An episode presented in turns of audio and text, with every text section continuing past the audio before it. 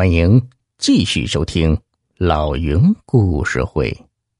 这双鞋子不一般。云上想起黄万良刚才说的“不可能”，短短一个月，京城商界发生这么多变故，真是有些不可能了。但他无暇多想，他还要做冥王的鞋子呢。像冥王这一级别的客人，云上都是亲自动手制鞋。三天后，他做好了鞋子，送到冥王府中。冥王刚好在府里，他穿了云上送来的鞋子，很是满意，夸了云上几句，又吩咐云上说：“我有个朋友也想要你做一双鞋子。”云上嘴里应着，却没告退。冥王看了云上一眼，问：“还有什么事吗？”云上陪着笑。冥王府里上下人等，他那里都有鞋样，可是这个朋友的鞋码，他却不知道啊。这怎么做鞋呢？哎，禀王爷，小人不知道您朋友的脚码。冥王皱眉说：“哈，这……”我还真不知道他的脚码，哎呀，这不好办了。一旁的管家赵毅见状，对冥王耳语了几句，冥王脸上立刻有了笑容，对云上说：“随我到后花园来。”云上虽说已经来过王府多次，但是却连后花园的门在哪里都不知道。这次他随着冥王进了后花园。冥王把他引到湖边，指着湖边湿地上一个脚印说：“那就是这个了。”云裳蹲下来仔细看了看那个脚印，虽说他没有带尺子，但只是用手比划了一下，就了然于胸。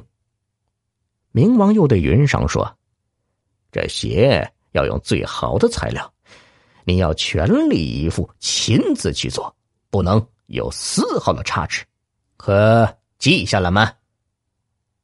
云上点头应允，说：“三天后一定把鞋子做好。”离开明王府，云上走到街上，突然听到前方一阵喧哗，有一个人大喊：“我要面圣，我要见皇上！”云上定睛一看，只见前面几个御林军正拖着一个人。那人手里还拿着一块布，这不正是前两天被自己救下的沈大强吗？云上忙走上前去，拦住那几个御林军，客客气气的问道：“哎，军爷，敢问他犯了什么罪呀？”有个御林军是认识云上，就告诉他说：“哼，这个不知死活的，竟敢拦圣上的御轿！”若进了盛家，那还了得吗？要不是皇上寿宴将至，不许杀人，否则早就把他乱棍打死了。云上忙作揖求情了，说这人是自己的朋友，天生有些呆傻，又塞了不少银子，御林军这才把沈大强放了。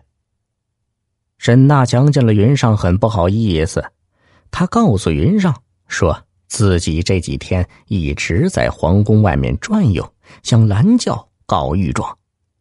今天他好不容易见到栾家出宫，刚扯开嗓子喊了两声，就被御林军给轰开了。想要见皇上一面，真是比登天还难。沈大强说罢，展开那块写满血书的战袍，瞪着眼对云裳说：“云老板，其实……”你真的没有必要救我，我告御状就是要告你们步云峰。云上却说：“嗨，我也想弄清楚真相。如果真与步云峰有关，我甘愿领罪；如果不是，也好还我一个清白。我一定帮你告下这个御状。”沈大强闻言不由得感激的。看了云裳一眼，